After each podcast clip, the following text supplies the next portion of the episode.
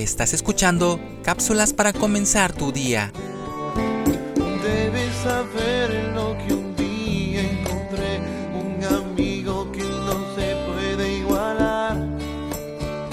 Su nombre es Jesús, Él me amó sin medida, perdonó mis pecados y por mí dio su vida. Las amistades satisfactorias son una parte importante de nuestra realización. La palabra de Dios nos da muchas guías prácticas para establecer amistades significativas.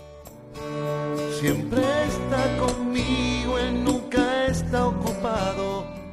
¿Qué es un verdadero amigo? Es un hermano en tiempo de angustia. Se muestra amigo con sus amigos. Puede sentir tanto amor que podría dar su vida.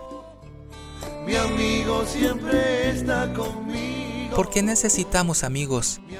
Por su compañía y consejo, porque cuando uno falla el otro le ayudará a sostenerse.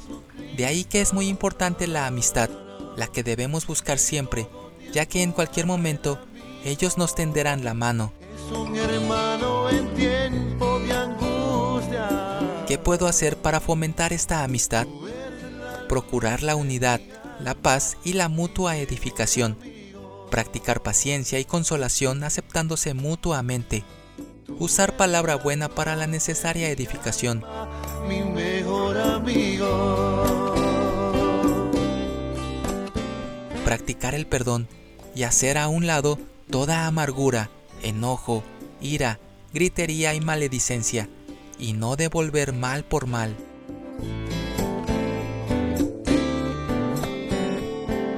Debes saber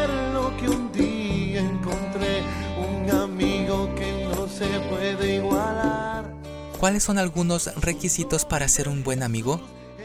No siendo egoístas, orgullosos o vanagloriosos, no buscando nuestro propio bien, sino el del otro. La palabra de Dios dice, nadie tiene mayor amor que este, que uno ponga su vida por sus amigos. Juan 15:13